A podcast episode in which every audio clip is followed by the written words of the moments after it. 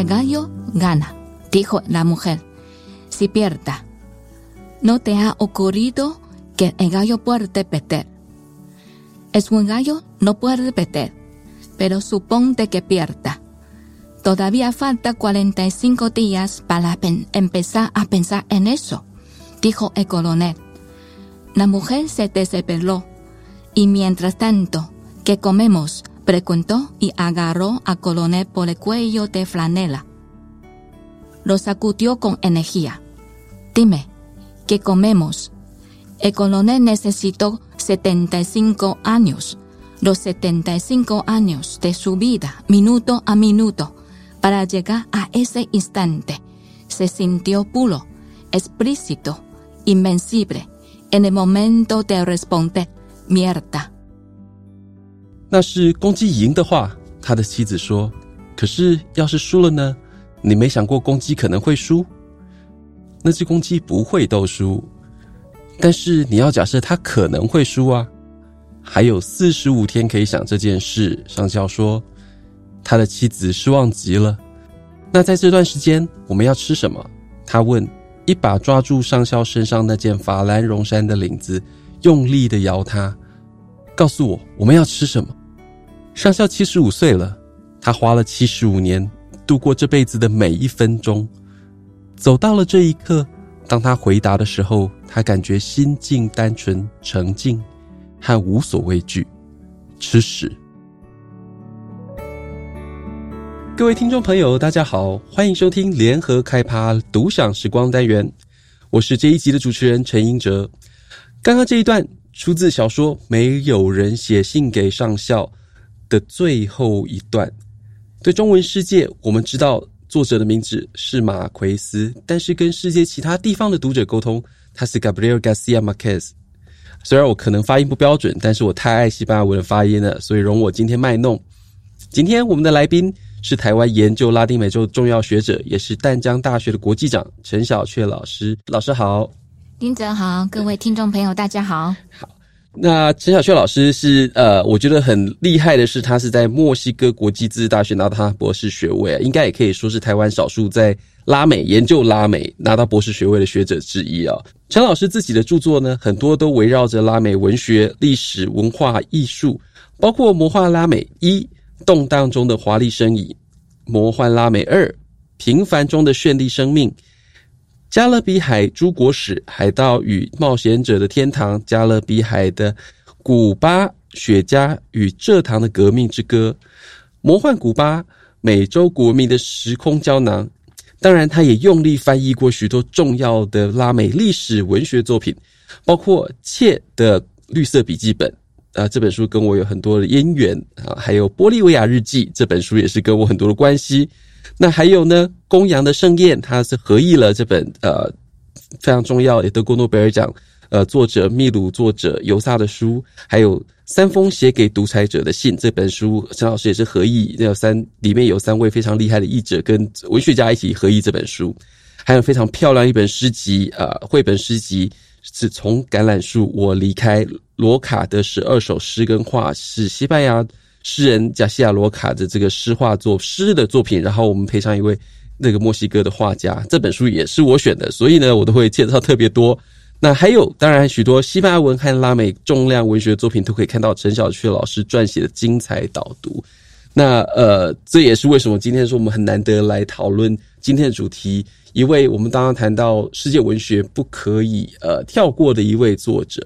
那诶，我先再讲一个小典故哦，就是二零二一年的年底，《纽约时报》对他的全世界读者发布了一个问卷，问全世界的读者说：“诶，这一百二十五年来，他们觉得最好的文学作品是哪些？”呃，第一名是美国的作品，是梅冈城的故事《To Kill a Mockingbird》，这个好像还蛮理所当然，因为这个对美国的影响太大了。第二名呢，其实是呃，跟我们也呃，联合报也有点这个渊源关系的，是《魔戒》的第一本《魔戒现身》（The Lord of Rings: The Fellowship of the Ring），那是 R. Token 写的。那跟这个我们的关系是联经出版社出版了他的三部曲，当时这个电影非常轰动。第三名跟世界现在的关系也非常的紧密，他是乔治·欧威尔的《一九八四》。第四名就是《百年孤寂》马奎斯的作品。那在这个呃第四名《百年孤寂》的这个。他们《纽约时报》做的引言是一位印度的读者这个写的，他对马奎斯的《百年孤寂》的印象，他说这是一本改变世界文学脉络的作品，而且一百二十五年来难得一见。那我们看到，光他是引用一个来自印度的读者，呃来说，他改变了世界文学，因为呃马奎斯的这个重要性。我觉得也是，我们现在在谈，就是一百二十五年来啊，这个可以为什么是一百二十五年？是因为包括整个二十世纪到二十一世纪都包括了。我们刚刚看听到是这四本作品。那陈老师觉得，呃，为什么你第一第一个印象是这？你这第一次读到《百年孤寂》是什么时候？我读到《百年孤寂》其实是我大学时代啊，那时候但我没有看西文版，那就是呃，台湾对于他领了奖之后。要开始注意到这位这么伟大的哥伦比亚作家，所以就台湾开始有引进他的东西，呃，报章媒体开始讨论了。那么我看的也就是所谓的盗版的，就是没有版权的那一个。我想跟我这个喜欢拉美文学的或是世界文学的手边都有那一位出版社的 那几本那那全套书，所以我第一次是看到那样子的的中译本。但后来呢，我是因为念了拉丁美洲研究所的硕士，那也后来到墨西哥。刚刚英哲有介绍我到墨西哥国立自治大学念拉拉丁美洲研究的文学，所以我就呃开始看呃马奎斯呃所谓加布列加西亚马尔斯的小说作品，开始用西班牙文阅读啊，那确实是很震撼。所以一百二十五年来，这样一个作家，他革新了很多。小说的写作技巧，这是我们值得效仿的地方，因为他他的每一部作品，我们可以看到，不管是从《百年孤寂》，还是我们想想要更探讨其他不同风格的，都有看到一个特色，就是他每一部作品都在尝试着创造新的写作技巧，就是他的叙述技巧都很独特，就是让全世界文坛啊。不管是欧洲文学啦、美国文学啦，或是自己拉丁美洲文学，大家可以去切磋交流，然后甚至模仿的地方。嗯，刚刚陈老师讲到的是马奎斯的诺贝尔文学奖，当然他得奖的时间是一九八二年哦。那但是其实他第一部，应该说第一部被呃，包括西文读者认知的作品，就是《百年孤寂》这一本书。那这本书是一九六六年完成，一九六七年在阿根廷第一次现身的。我觉得他，呃，在拉美很多事情我们都有点难去确定它是不是事实，只能说我们听说他是现身了，但是不是呃大量印制或怎么样贩卖，这个其实我们呃有后来觉得有点不可考，因为我觉得当一九六六年他写完，应该已经有呃给一些人或者是给一些群众，但是比较明确知道是一九六七年才由阿根廷的出版社正式印行出版了。那我。我觉得，呃，刚刚陈老师讲的这这个《百年孤寂》，还第一次在大学遇到啊。那呃，老师后来读马奎斯，有没有你最喜欢？除了《百年孤寂》，还是《百年孤寂》是你最喜欢的作品呢？《百年孤寂》大家都很喜欢哦，那所以我觉得我们可以趁这样一个机会来介绍。其实我也没有说一定是以《百年孤寂》当做我最喜欢的，我还有很多嗯，我觉得很好的，譬如说。《预知死亡祭祀》，我觉得这个也是很经典哈，因为《百年孤寂》它看的是宏观的一个大大时代的故事，你可以说它是呃，他的哥伦比亚或者是马贡的这个虚设的一个地方，是一个虚设地方，但是它也是影射出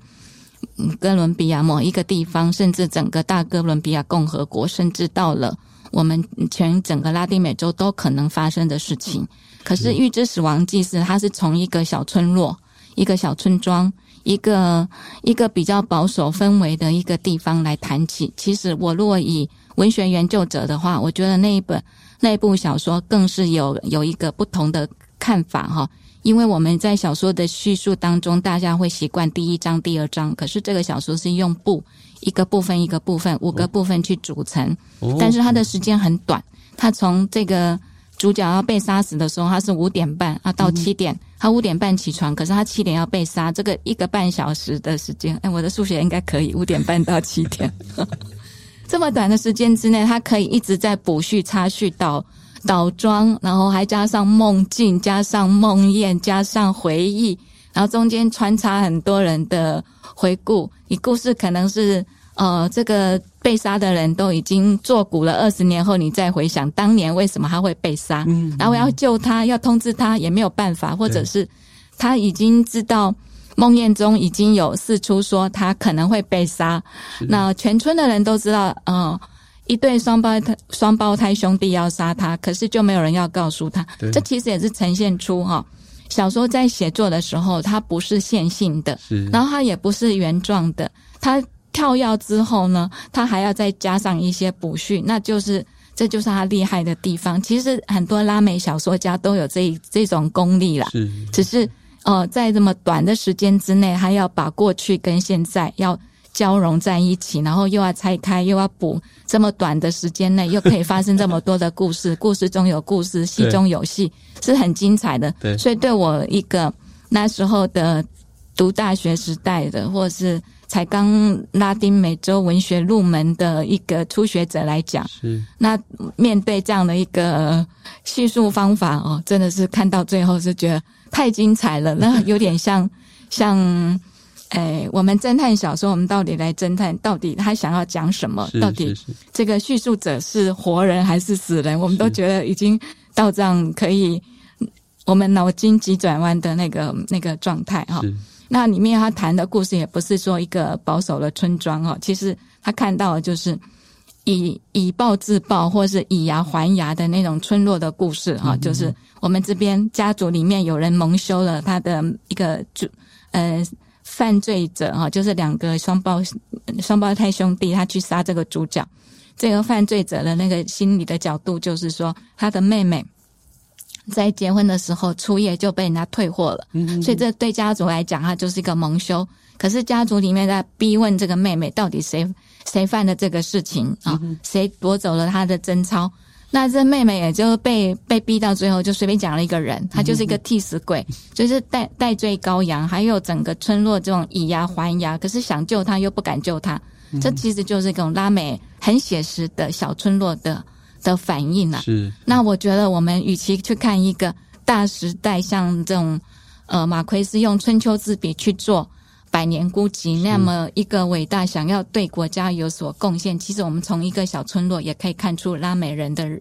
个性跟那个韧性，以及这种心理交织、挫折跟面对挫折怎么去突破。我觉得都每一部作品都有很值得可以探讨的。当然，所以刚刚老师讲的是《预知死亡记事》，那呃，他特别是刚刚老师讲，他是比较像是很非常短的一段时间，还有各式各样的。角度、方法、时间点回去，呃，检视这段时间发生的事情。但是，呃，我觉得，呃，今今天我们的引言，这个没有人写信给上校，也有点类似，它是不不长的一段时间呢、哦。然后，但是他把这个一个悬念一直挂在那边，让读者不，它也是不算一个长篇，算一个中中中篇，快到短篇，快到中篇一个篇幅，让不断的去因为那个悬念而去找寻一些。呃，这些为什么这个悬念会对于呃主角上校这这么多的这个呃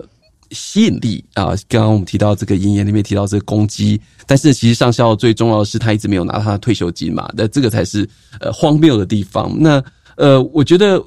最近因为要这个跟陈老师谈这个马奎斯，我也发现说，我们以前一谈到马奎斯，一谈到拉美文学，一谈到百年孤寂，我们有一点把它。太沉重化、浪漫化了。当然，因为马奎斯的书名都很美哈。陈老师是不是？是啊，对啊。我们到现在呃这两年，我们大家看到最多的这个呃译文类的活动，都会沿用他的小说《爱在瘟疫蔓延时》去改字，因为毕竟我们这这个两千年到现在，呃二零二零年到现在的这 COVID nineteen 也是世纪之役哦。那所以这个《爱在瘟疫蔓延时》，我看到已经超过十五场、十场以上的活动都用这个类似的名字。可见他的这个影响力到现在，在我们的内心还是这样持续。还有呃，百年孤寂不用讲了。可是呢，我后来回去再呃细看“百年孤寂”这四个字的呃，不管这个国外的讨论啊，或者是呃，这个我们其中有一本过去的中文的所谓盗版的这个书，其实它是写一百年的孤寂。我就发觉，诶，老师这一百一一百年，他真的是讲一百年诶，他特定的是讲这一百年诶。对。他这一百年其实也就是在讲那个独立之后的整个哥伦比亚还有拉丁美洲的这样一个概况的一个发生。是，那这一百年其实就是陷入孤寂、陷入战争、陷入一种轮回。是，如果我们去看这一百年的历史哦，真的不管是从北从墨西哥南到阿根廷，对，都现在斗争当中，不管是自由派还是保守派的斗争啊，还有。呃，中央集权或者是地方分权，那其实都是一种呃你跟我之间的一种对立，是但是都想尽办法要要来呃去化解，但是永远是没有办法，还一直陷入这样一个轮回。所以，我们刚刚金哲也讲到重点哈，因为马奎斯，我们想到马奎斯的东西，虽然呃标题很美，但是它也是很沉重，因为它让大家看到了拉丁美洲。其实它就是一个动荡不安，可是它里面也有谈到爱情，但是还有在这种动荡不安中如何去生存那个韧性哈。所以刚刚呃我们在引言练的那一段西班牙文哈，那是我最喜欢的一段哈，因为我们喜欢说拉丁美洲人啊，哦、呃、是浪漫啊，无可救药的浪漫，或者是唯美主义者啊，就是好像不切实际。那事实上。从这个上校，他都等了十五年的退休金了，他最后的希望就放在他儿子留下给他的一只公鸡，那只公鸡就是斗鸡啦。那我们知道哥伦比亚有斗鸡的习惯，到现在还是会有一些斗鸡场是会去赌赌博啦，它是一种呃娱乐性的活动，就跟我们看到东南亚也有这样的一个。一个习习惯啦，习俗。是。那既然等了十五年的退休金，为什么我们不不看看那只斗鸡，再等个四十五天？那其实我就发现，如果要把拉丁美洲人写好，把这个拉丁美洲特色写出来，那就是从《百年孤寂》，或者是从没有人写信给上校，甚至其他《爱在瘟疫蔓延时》里面，我们大家都可以看得出来一个特色：是坚毅跟韧性。嗯。十五年不会打倒我，是那我还有四十五天可以证明那只公鸡不会斗输，所以我刚念的就是，当他在回答他的妻子一直抓着他的身上衣服的领子的时候，一直说：“那万一输了，我们喝什么？我们吃什么？”对，那上校就很坚定的就说：“那就吃屎吧。”哦，那 就是其实就是喝西北风，但是。这个就是一个建议的态度哈。是。那刚刚英哲也提到说，这从二零二零年，我们处在瘟疫的，应该我们处在 COVID-19 的威威胁之下，那大家都把这个《爱在瘟疫蔓延时》哈再拿出来，或做了很多的研讨会，甚至呃，联合文学杂志呃，我也帮忙写了一篇啊，这个爱如瘟疫，让令人狂这一类的这样的一个跟。COVID-19 或者是跟瘟疫有关系关系的呃一些评论啊，那其实马奎斯从《百年孤寂》，从呃《爱在瘟疫蔓延时》，甚至《爱与群魔》这几部小说当中，我们都可以看得到他对瘟疫、他对疾病的一个描写，其实是很深入的。是是，他已经有公卫知识者的那个角度了。我们面对瘟疫的时候，我们面对瘟。COVID-19，我们都在说，哎，我们的 CDC 有没有超前部署啦？还有，我们看到世界呃新闻在报道啊，在刚发生这样的一个 COVID-19 大流行的时候，我们看到巴西万人种，我们看到伊朗啦，看到意大利，那么那么文艺复兴这么强大的一个呃艺术文化科学都很进步的意大利。面对 COVID-19 的威胁的时候，大家都不知所措。是那事实上，马奎斯已经在他的小说中都有写了。是是例如，他在《百年孤寂》当中，他就已经讲过说，失眠会导致失忆。哎，这也是真的呢。我睡眠不足，我刚等一下讲话就会语无伦次哈。然后科学上也，医学上也证实了。然后里面就会讲到，呃，怎么这个村庄人怎么去想办法，去不要让自己去。失眠要去睡得早啊哦，所以他有发发生过那个村庄里面都有，大家都是失眠的，眠最后导致失忆。是那其实为什么要失忆？有时候是集体失忆。是我故意把一些事情忘了。我们是不是都很健忘？我们健忘的就是那种政治上可能斗争，或者是对我不利，或者是历史上的创伤。那百年孤寂讲的就是那种历史上的创伤，我就故意忘记那种大屠杀啦，啊，这火车站前面的三千人的工人被屠杀了，那他们尸体跑哪里？没看到啊？对，集体失忆啊。那在那个《爱在瘟疫蔓延时》，他讲的是霍乱。是。那霍乱我们看到好像也没有什么哈，因为很多地方也都有霍乱。那因为台湾治愈的程度又高，这样子。对，但是它急性的话，一一下一直拉，一直拉，然后最后上上吐下泻，对，到最后脱水而死。对。那他也会有提到说，这个霍乱面对人类的威胁，有跟爱情一样，对人类的威胁是什么？你也可能这个爱。是从老到从小到从少年到老年，你都有可能面对爱情。可是对爱情的这个呃的反应，呃，可能当然会有不不同。那最后面面对我们两个相爱的人，呃，从年轻没办法在一起，老了我想在一起了，那我要用什么办法呢？就他这小说最后的结局就是两个相爱的人把坐了船去。好像去渡这个爱之船去旅游一般啊、哦！我们如果还观众朋友还记得的话，我们在 COVID-19 那个上了船这个游轮的人，这不是到最后都很害怕吗？对，诶，那后面都写到了，也爱在瘟疫蔓延时都写到了，哦、但是他不是因为这个疾病的问题，他是呃船长最后把那个大家都赶出赶下来了，因为这两个人要一辈子相守，沿着这个河这样子。呃，搭着游轮要一辈子相守，可是他就好像是在瘟疫当中呢，他升起了黄色的旗子。哦，黄色的旗子在古代就是有一个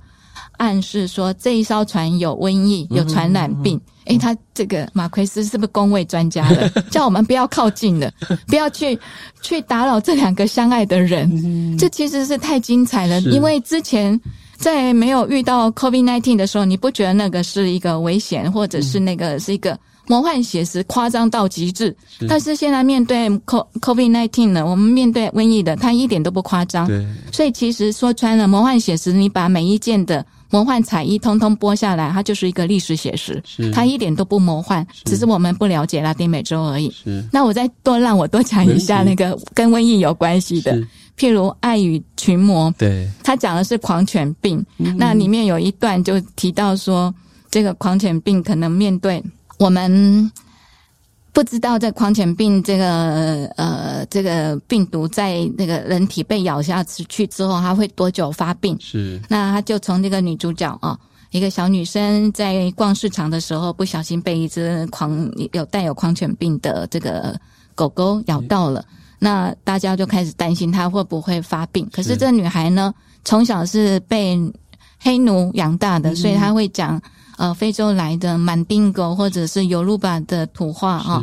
那或者是贡格的土话。那我们所谓信奉天主教，还有这个讲这西语环境的哥伦比亚的上流社会，甚至天主教地方就会认为说，这个女生被被。魔鬼附身了，好，所以要把她送到呃修道院去、嗯、去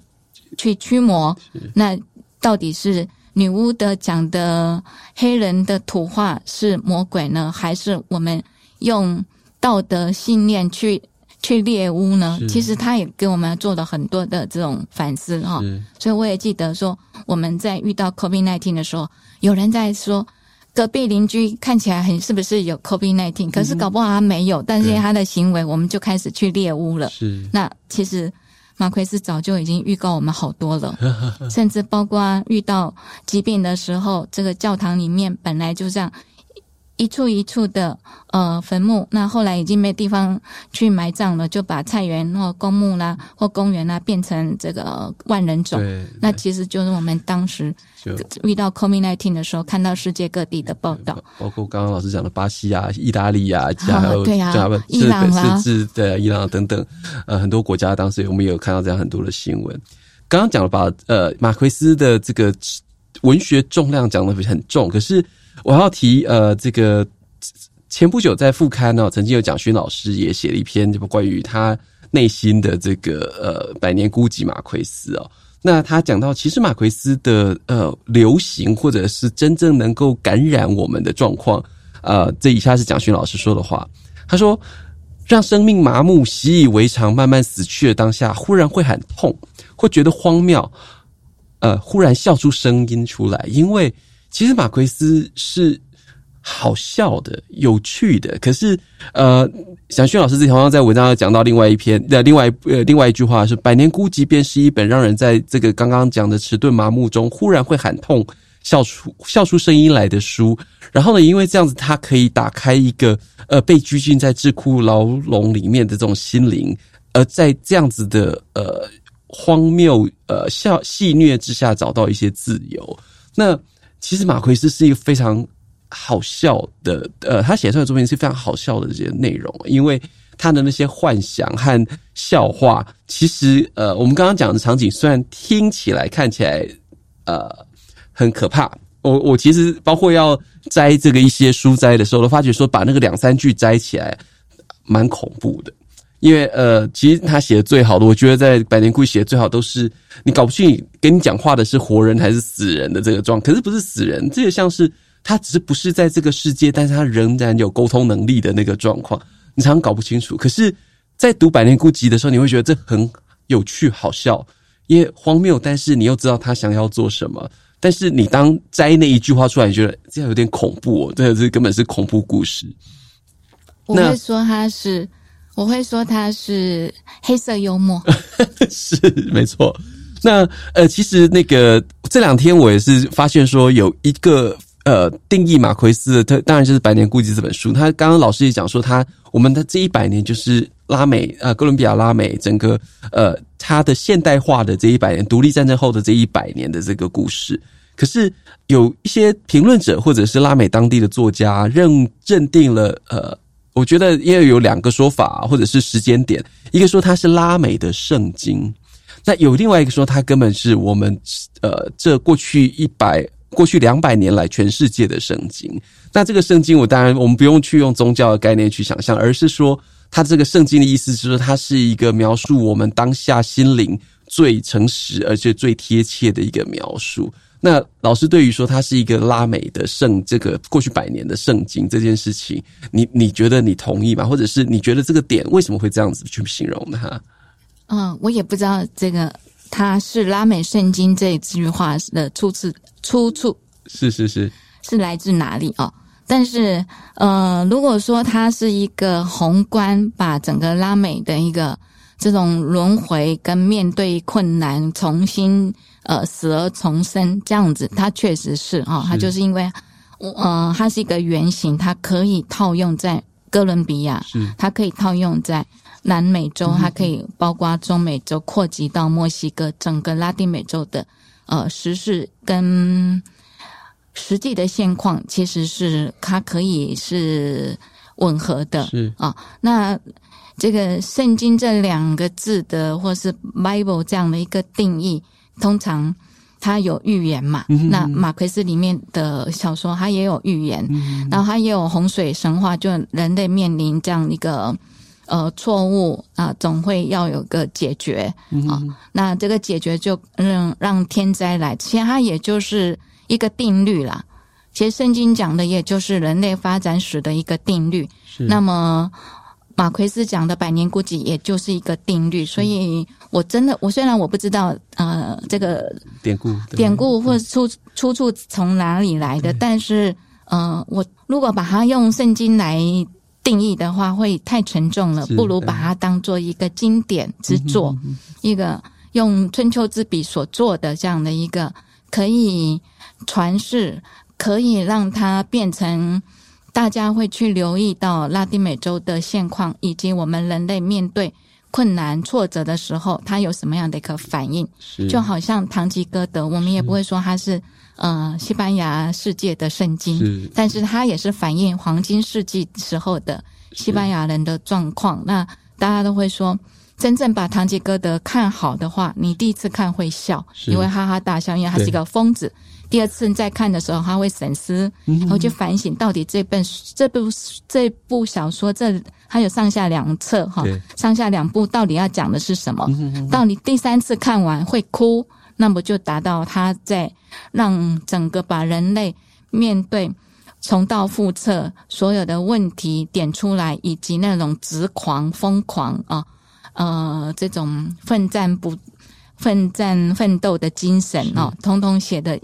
非常的淋漓尽致。那么马奎斯的《百年孤寂》也就是这样。是，所以我觉得用圣经虽然是沉重的点，但是它是一个宏观的一个很重要。对，呃，这整个拉美的历史跟包括文学创作的一个很重要的原型。我们回到马奎斯这个人，我们刚刚讲到比较多是他的作品。那呃，我们呃，如果就是看一般的读者介绍，叫说马奎斯是哥伦比亚人，但是呃，我个人比较好奇是说，哥他在哥伦比亚出生，那当然在他的这个呃乡下长大，在呃这个海边乡下长大。那其实他的。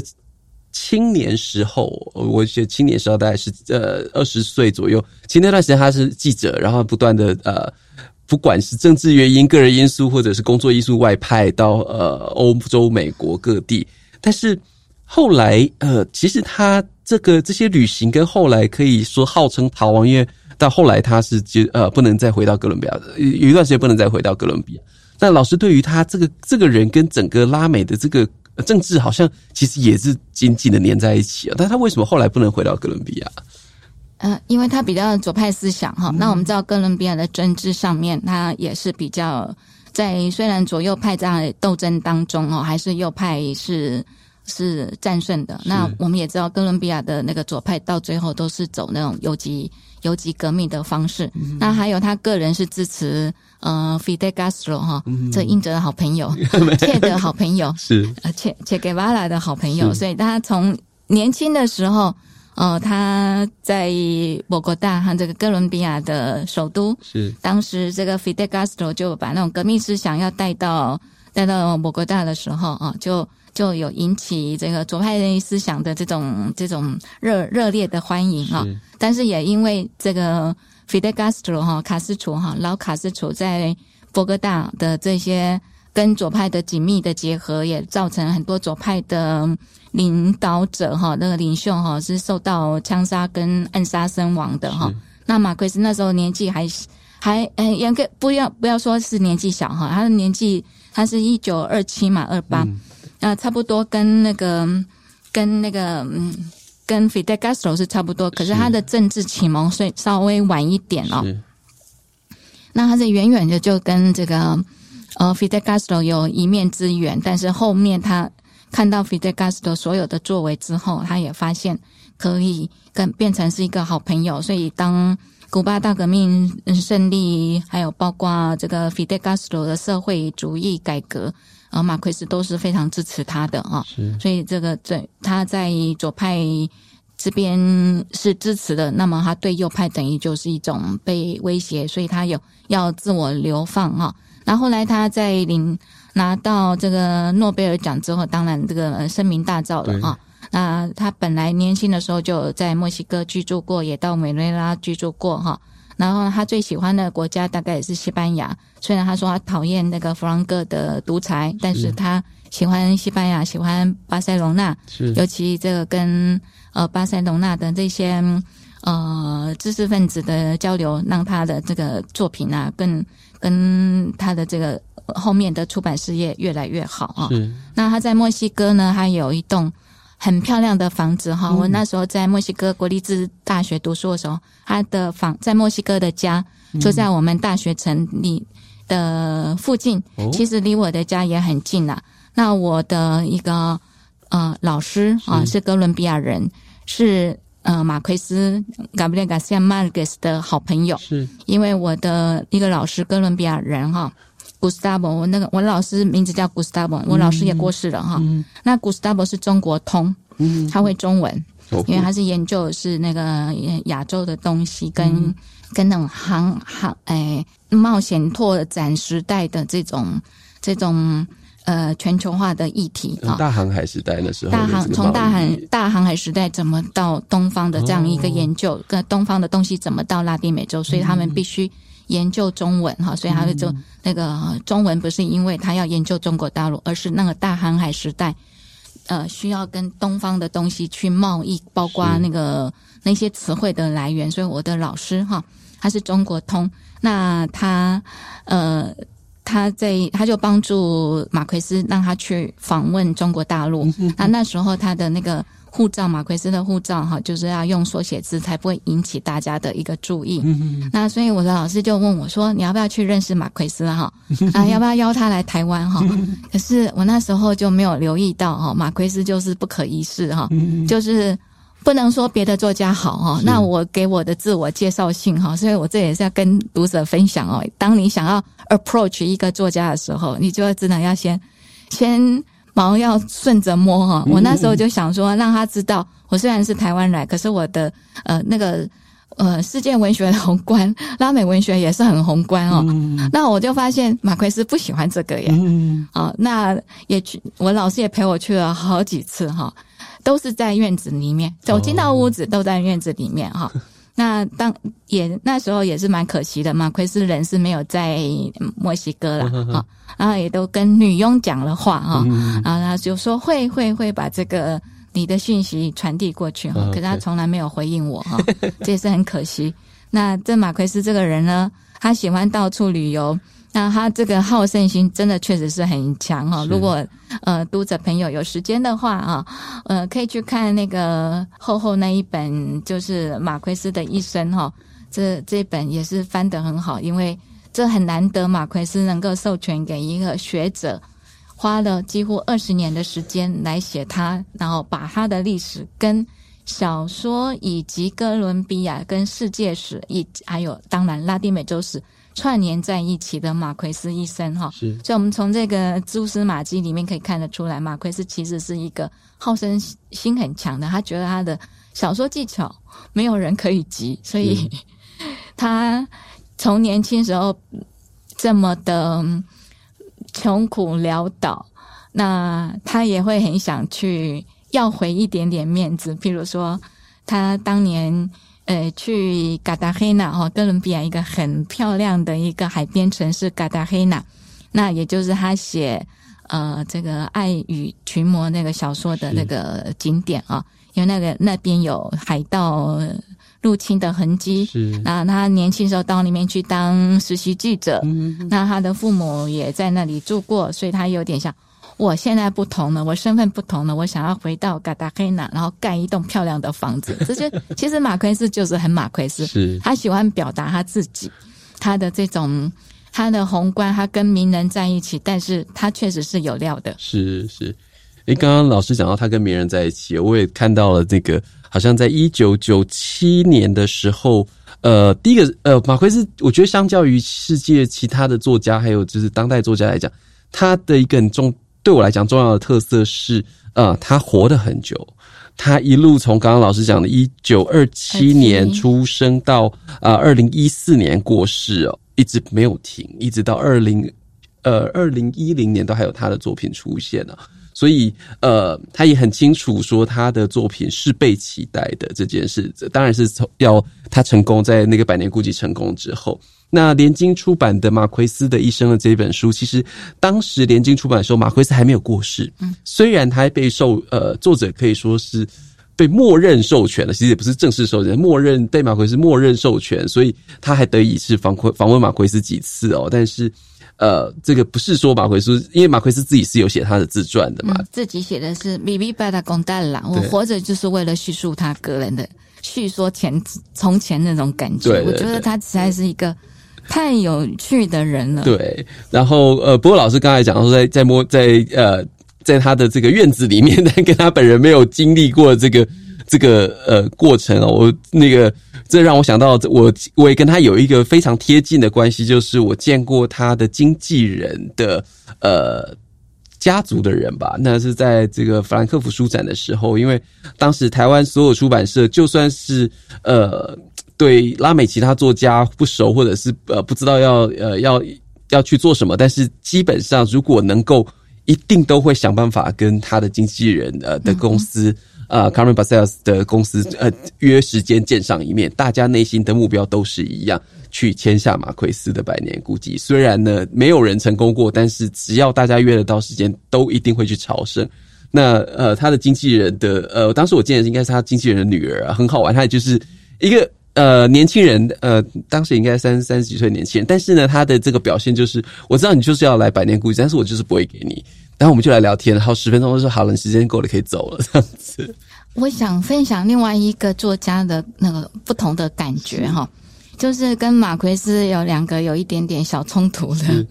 应该英哲也很熟哈。这个马里奥瓦盖尤萨哈，因为他们两个有心结嘛。那马里奥瓦盖尤萨是比较晚才拿到诺贝尔奖，他是二零一零年才拿到哈。没错。那因为马奎斯也不是说的是拉丁美洲第一个拿到，但是因为他的这个政治性比较强，所以比较容易引起更多的这种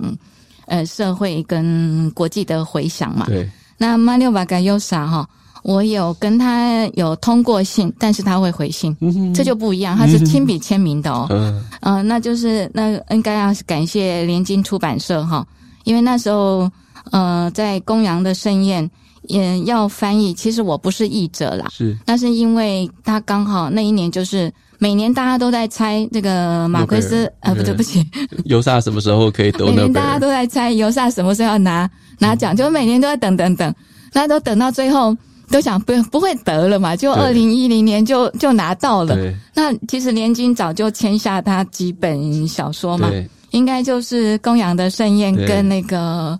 《城市与狗》。对，啊，那时候应该是英哲也都都了解嘛，哈。那结果，哎，又得奖了，怎么办呢？那我想说，我跟林宰爵先生这样的一个给我机缘，能够出《魔幻古巴》哈，我觉得我应该要报答一下 联经出版社。所以那时候已经都已经得奖了，十月份都已经知道了，哇，怎么办呢？那译者还没译完嘛？是。那我说好吧，我呃，就我忘了谁问我了哈，应该就是林先生问嘛，就那帮忙一下吧。我说好，一半吧，差一半就赶快。很快速把它译完啊、哦！是那译完我也很高兴，就就找到呃年轻时候这个马里奥瓦盖尤萨，我讲的是那个马里奥瓦盖尤萨年轻的时候来到我们淡江大学访问，哎，我真的找到他的照片呢，就在我们那个城我们的校本呃我们台北校园的大门口跟几位老师拍照哈，可惜我那时候是学生是旁在旁边的，我 说我就我就把他那个照片呃冲洗下来，然后呢就把这个嗯。呃，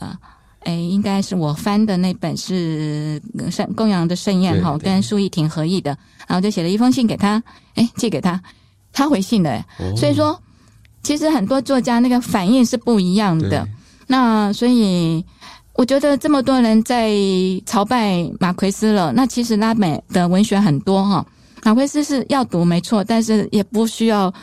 大家全部的心力都放在看马奎斯，其实可以看看别人的。分享一下别的哈，当然，那这样更了解拉丁美洲哈，否则就是会以为呃，全拉丁美洲就只有马奎斯啊对。我们知道拉丁美洲的诺贝尔文学奖也很多啦。对啊，第一个米斯拉哦，加比拉米斯拉那是智利的诗人啊。是那第二位是马奎斯的前辈，可是马奎斯从头到尾都认为说哦，他写的更好，其实也不一定哦，对，也不一定。那第二位是瓜地马拉的。嗯，米格安克拉斯杜利亚斯，他的总统先生，他的玉米人，其实台湾都有译本啦。南方家园也有出这个总统先生，那其实是那写作技巧也是无人可及的啊。那么，那再来就是这个，嗯呃，聂鲁达了嘛，哈，聂鲁达的诗，其实读读聂鲁达的诗，也不是只有情爱而已哈，他的那种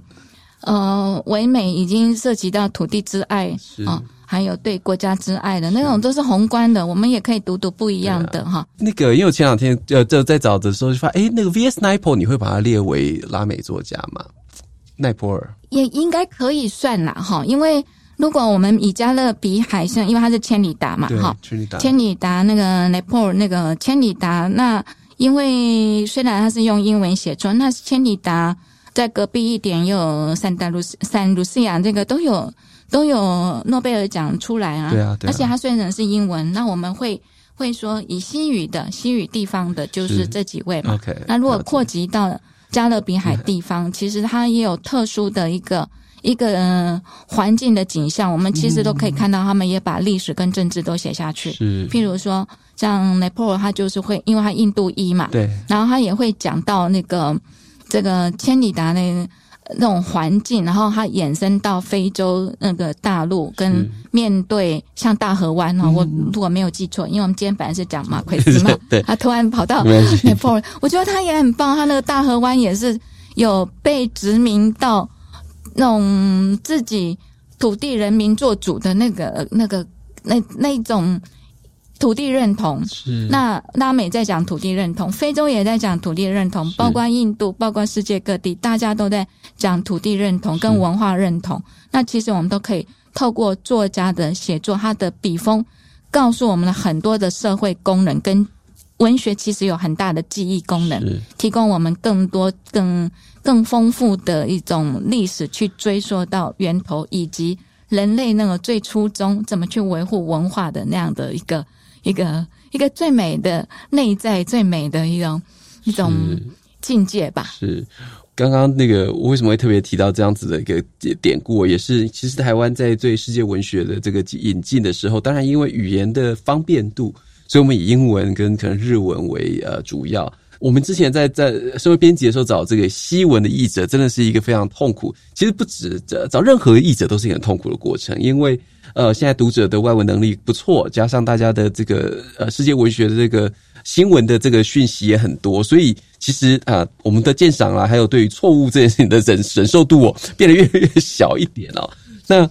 但是呃，因为西文我们要找译者的这个难度，加上我们又不确定这个这些作品的呃这个好优劣，因为没办法在第一时间用原文读哦，所以。其实我们也很希望台湾有更多西文的这个人才出现。那我知道老师也是西文人才重要的培育者，我们老师要不要我们一起做一些呼吁呢？啊、真的是要呼吁一下哈。那我们每次在讲谈到翻译，跟其实跟对岸一些学者，像北京大学啦，嗯，哦，我们有时候在谈讨论这种呃翻译的时候，我们都说我们都可以允许作者写错。其实。马奎斯的文法也好奇怪哦，他已经都在考验我们读西文了。老师不是那样子教，或者是人家没有那样子用，他可以创造出来。米盖尔还有苏利亚，通通都是用那种玛雅文字，可是那是事实啊，因为在瓜地马拉他们用的就是那样的一个文字，可是那不是我们在课堂上所学的西班牙文，是。所以需要要把它翻得好，真是不容易哦，因为它的那个困难度比英文高很多，所以也很感谢。呃，叶老师呢，愿意这样子去翻哦，那我自己也很很汗颜啦，因为我们的工作量实在是太大了哈，要写文章，只想自己比较想写作，那翻译有时候是人情呐，那如果能翻呀，英哲叫我翻，我一定翻，哦，这都是一种人情，但是呃，希望我们更多的呃有志青年将来读新闻系啊。来想想那个文学之美，想想这个西班牙文它的 range 有多大哈？它从从西班牙在各地的地方也不同，不太用法也不太一样啊，包括包括发音，甚至包括因为其他语言的影响，像西班牙文会受到嘎达兰这个 Español，我们讲的 Castellano 卡斯提亚语也会受到嘎达兰的影响，或者是呃巴塞隆纳作家他用的。比较嘎达兰的这种用法啊，那拉丁美洲呢，从墨西哥一直到阿根廷，字哦，甚至阴阳性都不同，还用这个字，在这个国家是这个想这个这个用用语，那在那个国家又别的意思啊，所以其实是困难度很高的。可是如果年轻学者有兴趣的话，其实也可以呃来来做一个很不错的这种冒险跟挑战哦，就像切格瓦拉一样。他是一个拉美人，他也不见得了解拉丁美洲，他也必须要去壮举，去骑着摩托车去壮举。那如果有兴趣投入我们翻译工作的人，呃，每一个国家去做一个壮举，其实到最后你的西文程度应该就是非常好啊。而且呢，呃，笔译会比口译好的很多哈，因为口译考验我们的记性跟我们的年龄都有关，但是笔译呢可以翻到九十岁都没有问题哈。所以欢迎更多的朋友们加入我们。呃，翻译西班牙文文学作品这样的传译工作啊，谢谢。对啊，因为呃，其实那个这呃这几年那个马奎斯《百年估计》全世界的销量有一个公定的说法，叫做五千万本。可是这五千万本呢，是啊巴塞尔斯的这个呃经纪人说出来的。那他这个五，但是我这个搞不清楚他的五千万本有没有含盗版呢？我觉得。如果含盗版，光中国大陆可能又要再加个三百万、五百万本了。那再加上台湾当年可能也有个五三三二三十万本，我觉得可能应该有。所以其实你看五千万本光百年孤寂，那马奎斯呃其他的书，我觉得五百万本可能就有点困难，但是我觉得两三百万本也是有可能全世界，所以他的影响力跟这个该被阅读和他的。呃，需要更多人去研究，是我觉得是从这个数字就可以去看到他的呃，在现在仍然有的这个影响力。包括我们刚刚提到《纽约时报》去年做的呃这个访谈跟问卷台，还说他还是第四，这个《纽约时报》读者第四名的这个重点了。我自己在看，其实是看这个《百年孤寂》，我觉得有一个大家误会的事情，或者是大家都说。它里面的人物家族太过复杂，所以很难读。但是我要我我要澄清一件事情，我觉得马奎斯难怪是他第一本小说，我觉得他想过这件事，因为呃，也可能是我大概受过一定的文学训练，还有我大概有一点认知拉美的状况。其实它里面呃，特别我觉得叶淑英老师的这个处理，呃，因为马奎斯所有的人名的关系，他其实在每。一个篇章里面去提到这个人的个性的时候，他会很技巧性的提醒你他是什么样的人和过去的关系是什么，或者是他透过了某一个家族里面的一个角色来告诉你说这个人之他们两个互动是什么，所以。我在前面大概五十页的时候有一点点呃哦，这么多人有点乱的。可是其实我大概在一百页两百页的时候发现没有啊，他其实都很提，他很清楚的提醒你，而且不会让你觉得重复和无那种提醒不是刻意的，呃，应该不是说刻意，不是复杂痕迹过深无聊的提醒，而是文学技巧高段，而且还符合这个情节的提醒。那老师觉得这个应该会是阅读的困难吗？应该不是，因为拉美历史本身就复杂更多了哈。那他已经把我们整理的很好啦。对啊。那虽然说名字是重复，可是他的时代跟那个背景完全不同啊。因为他是六代人嘛，所以他就一代一代下来。虽然他会会有倒叙，他会去补到前面，但是每一个是那个背景是不同的。对。从第一代的邦迪亚上校到中间有面对这个。呃，革命战争啊，或者是香蕉之乱啊，或者是后面的呃，这个呃，跟斗鸡也有关系的。其实他每一个这个故事都很清楚的啊。是老师刚刚讲到香蕉之乱了，我们因为这个香蕉这个关键字，在老师我跟老师合作这十几年来啊，这个香蕉这个关键字一直常常出现。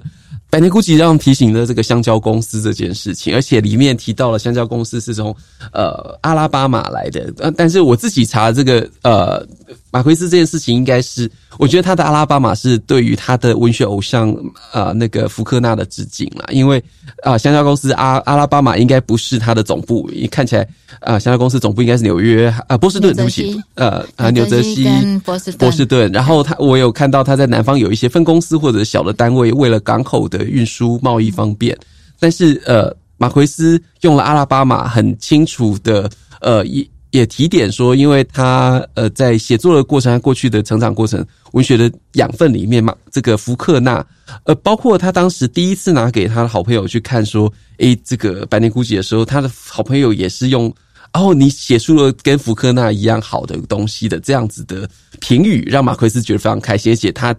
觉得这个好朋友懂他这样子，香蕉公司对于这个拉美的呃历史跟在文学里面的符号，它有什么意义呢？香蕉公司就是代表跨国企业、美国企业的入侵嘛。那香蕉只是一个东西而已，那有可后面其他国家，就像古巴，它就是有蔗糖公司嘛。哈、嗯，那如果像秘鲁的话，它就是有。呃，铜矿公司啊、嗯，那其他地方就比如中美洲就还有这个中美洲的铁路公司，嗯、它其实它就是一个跨国企业的一个代表哈。那因为香蕉种植的地方就是非常确定，就是它从这个中中美洲哈，中美洲地方一直到哥伦比亚那一块都是很适合种植香蕉。嗯、我们在台湾觉得香蕉南部香蕉就是很普通，可是对于香蕉对欧洲跟北美地方的人，他们没有看过那样子的。好吃的食物，但是香蕉又必须要在热带，然后拉丁美洲又不是这个好的平原区，又不是能种香蕉，因为它必须要在热带哈，所以能在沼泽呃热带丛林区可以种植香蕉，那就必须要开采，那必须要开采要挖路，要挖铁路，这些要钱，那当地的政府都在打仗，或者是没有这样的钱去投资，所以需要就是外国公司来进入。那这当时当年就是无意中嘛，一一八七零年的时候，一位这个美国的船长哈，他就不无意中就看到，嗯嗯，那个这个牙买加、加勒比海那些香蕉啊，送买到买了一串香蕉到。美国去卖，哎，怎么这么好价？那就开始大量的去种植。是，所以呃，不管是马奎斯在《百年孤寂》里面用的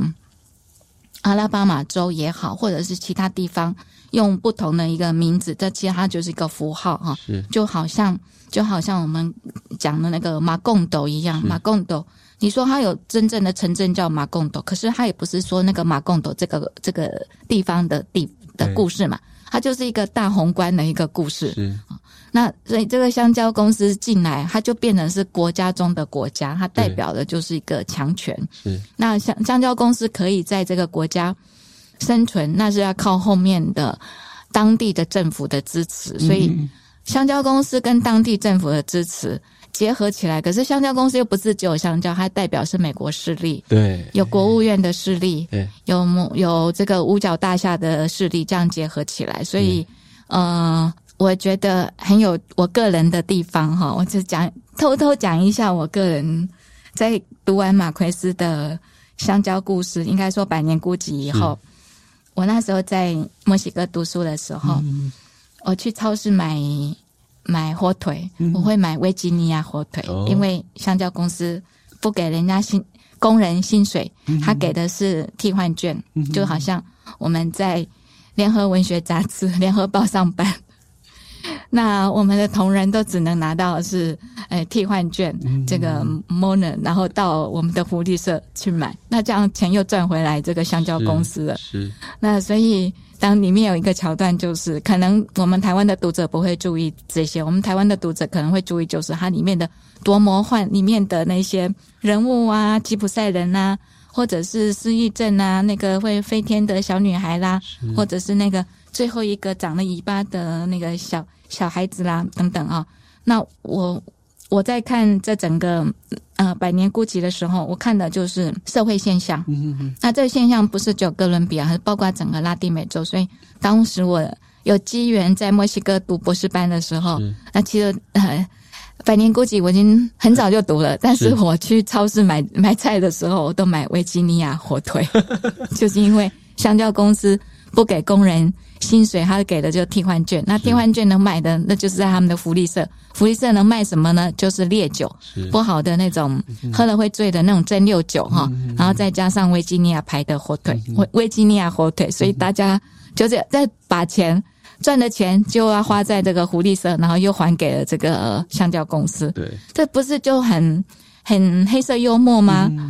对啊。那其实呃，美国的这个服装品牌香蕉共和国 （Banana Republic） 其实也可以影射说，呃，香蕉公司就是呃，现在很多国家或者是所谓的那个联合水果公司啦。那呃，我自己在以前曾经查到，不知道大家有没有注意到，你在这个小七买的水果的香蕉上面贴的一个那个贴纸，写 “cole”（c o l e cole） 哦。那它的确是一个呃，其实这个 “col” 就是美国水果公司的后后代延伸。所以也很好玩。我们现在在台湾，明明台湾自己产香蕉，可是我们去呃这个 Seven Eleven 买的香蕉，它却是上面贴的品牌是美国水果公司的这个品牌，也是非常有趣。那当然，这个马奎斯在百年孤寂面的香蕉公司，我自己觉得其实它就是代表一个美国势力的一个呃延伸。你说入侵和呃要很呃不顾当地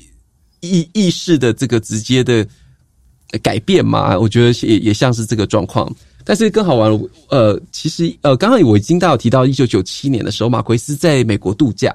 那当时呢，在这个同一个地方呢，现在呃，大家应该也都有听过一个叫做 Martha's Vineyard，应该因为是奥巴马最爱去度假的地方，奥巴马在总统任期都去这里度假。那在一九九七年的时候，也有一个美国总统爱去这边度假，叫做呃克林顿。他在呃 Martha's Vineyard 度假的时候，他好像有人跟他讲说，哎，马奎斯也在耶。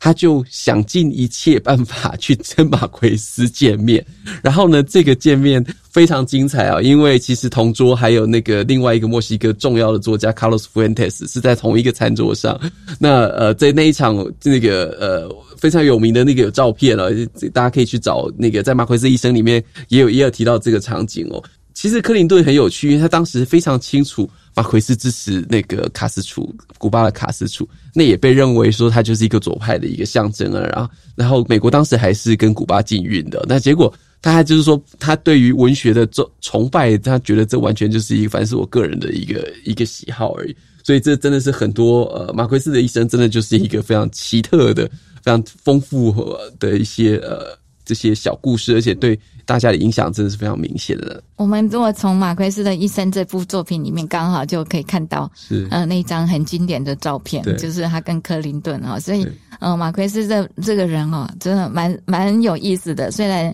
心里是支持左派的，但是他也不不会去。他小说里面也有反美的这种情节啊，但是他也不会去反对说哦，我我跟克林顿保持这个。这个距离哈，啊，我想补充一点，就是刚刚英哲提到说，我们在小七看到那个香蕉上面贴标签哈。那如果我们呃疫情减缓的时候哈，我们听众朋友有机会到美国去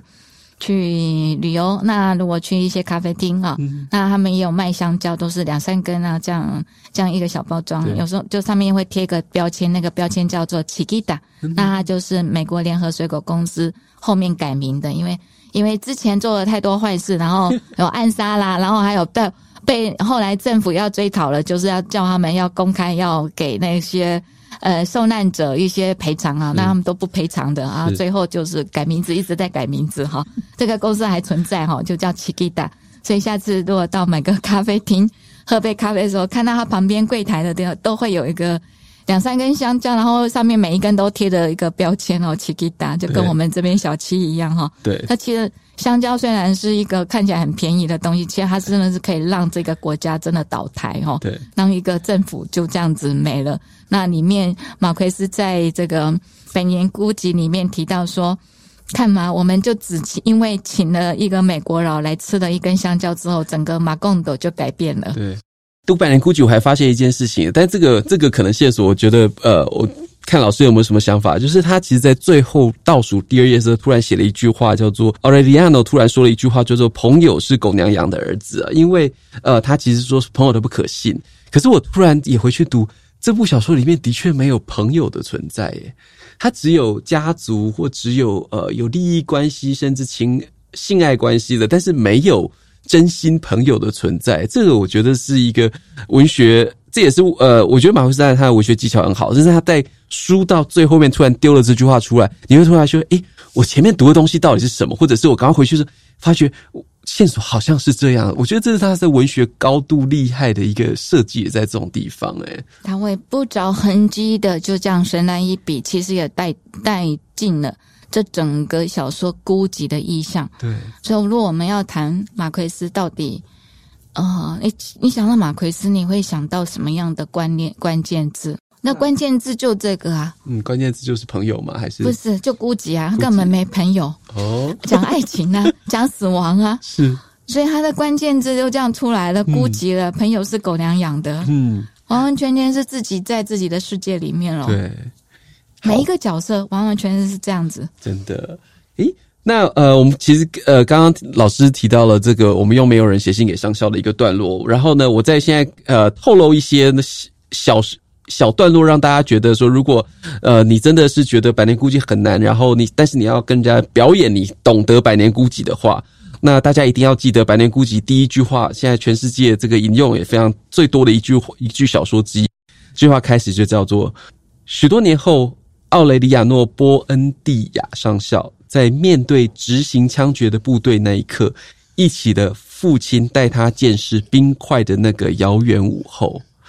冰块也是那个关键字哦，就是代表现代化的那个。现代化还有磁铁，磁铁啊，这个。对啊，因为也让我想呃想起那哥斯大黎加，这前阵子《纽约时报》曾经报道过，哥斯大黎加在六七零年代的时候，呃，突然有一个非常，当然拉美的这个呃报令人呃惊讶出奇动作的总统很多，或者是独裁者很多。那当时这个独裁者呢，就是呃跟美国说，美国说那个呃你帮了我们一些事情，那你要什么东西给总统？跟他要了一台飞机量的雪。去在 Costa Rica 的这个广场放，说让大 Costa Rica 说你们都不会看过雪，我总统很厉害，帮你们带了一整架飞机的雪让你们看。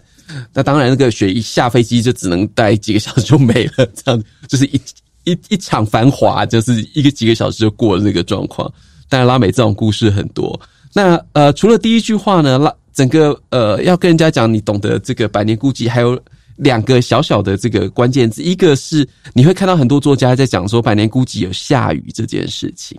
因为在《百年孤寂》里面呢，雨下了四年十一个月又两天，有时绵绵细雨，大家会穿上最好的一套华服，换上如释重负的表情，欢庆雨势终于减缓，但是他们很快的又习惯把雨势暂时的停歇解读成。这个家具的前兆，那这个里面一直在下雨，但是呢，其实是中后段啊，不是整本书都在下雨。这个雨下了四年十一个月有两天，因为这个下雨弄得好像《白内库奇》变好像是个海底世界一样，因为那一大概后面有花了大概五十页时间都要告诉你海底世界怎么。那最后整个就是毁灭了嘛？对啊，狂风暴雨袭击了嘛？对啊，他就是所以刚刚英州提到这部小说是拉美的圣文学的圣经。那圣经里面不是有提到，嗯，这种洪水神话吗？对啊。那不管他讲的数字有多夸张，一连下了四十几天，跟我们现在遇到梅雨季节一直下，你也会觉得 心里很烦躁。那他的数字其实不用在乎里面讲到的数字，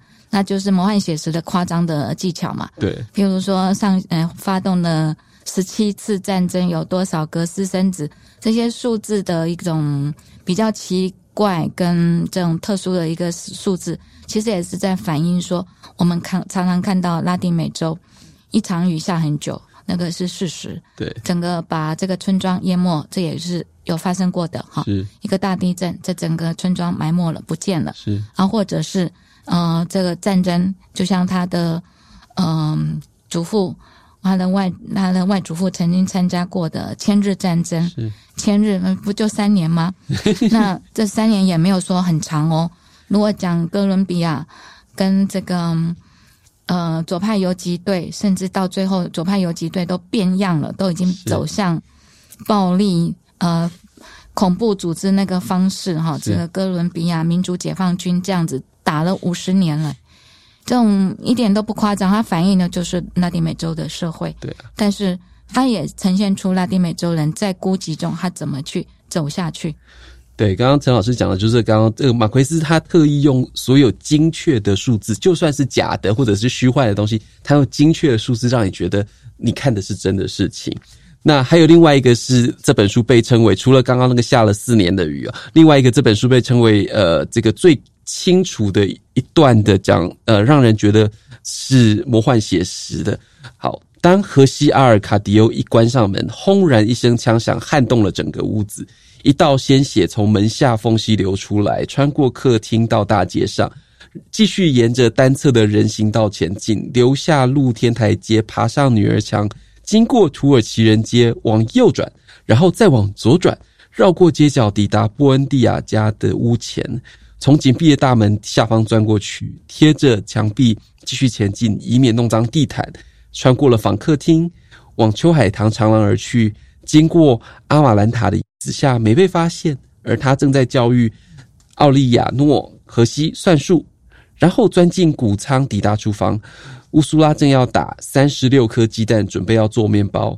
圣母玛利亚，乌苏拉惊声尖叫。这个是另外一段，就是作家最爱引用的，就是。一到呃，因为一个枪响而流下来的血。第一个，他不可能流这么远；第二个，他会自己找地方去，而让这个乌苏拉知道，呃，这个荷西阿尔卡迪欧呃过世了。这个这也是非常非常精彩的，超级魔幻写实，超级魔幻写实。那今天非常感谢陈小雀老师百名之中还特别来跟大家介绍马奎斯和拉美文学。那一九八二年的诺贝尔奖颁给了马奎斯，刚刚老师也讲到了。像是一九九零年颁给了这个墨西哥的 Octavio Paz 啊，二零一零年颁给秘鲁的尤萨等等，同属于这个呃拉美文学大爆炸的，还有包括呃台湾也翻译了，好不容易翻译两本，应该要更多本的。Carlos Fuentes，每一本每一次翻译 Carlos Fuentes 的做那个出版社都说他们要赔死了这样子，但是其实 Carlos Fuentes 的作品非常漂亮、精彩、华丽哦，甚至还有伊莎贝·阿延德也是这几位呃喜爱文学的这个总编辑们都是。只只要一有机会，他们出手，可是一出手，他们就知道那一年的业绩，这本就完了的。嗯，可是不应该是这样子的哦，应该是要你好不容易出手的时候，终于可以让更多读者看到，而且这可以呃卖得更好，变成这个台湾再度一次的经典。当然还有这个呃，近年也是一个神话级的一个人物，Roberto Bolaño，台湾终于呃曾经出现过一本他的《狂野追寻》，那一直有。呃，传言二零二一年的今年会有他的最重要作品二六六六，这个也是多家出版社签过台湾，呃，在台湾签过，但是一直都没有人出的这个二六六六，希望今年可以出出来。那都是我们非常值得认识的全球重要作家。那为了更要更了解他们，还要认识他们创作的这个背景，其实并非只是看似遥远的这个拉丁美洲，更是全球政治、经济、文化演变互动下的一种表现呢。那如同刚刚。陈老师这呼吁，我们应该要更多认识拉美、认识西文的这个呃年轻学者、研究者一起来呃介绍这个地方给我们。那所以让这个看似遥远，真的没有那么远了。因为像刚刚陈老师讲，这个全球大航海时代其实就在我们旁边而已啊，怎么会觉得它是一个很遥远的这个地方或故事呢？这个遥远可能是我们自己，我觉得是我们主观刻意认定的。那当然，希望大家来多认识拉美文学知识。然后找这些书，包括陈小旭老师书来阅读理解。当然可以建议更多。呃，之后我们可以想办法邀陈老师回来，我们再讨论更多拉美、更多的这个文学。联合开趴独享时光，每周日更新。我是陈英哲，我们下次见。上网搜寻 vip 打 UDN 点 com 到联合报数位版，看更多精彩的报道。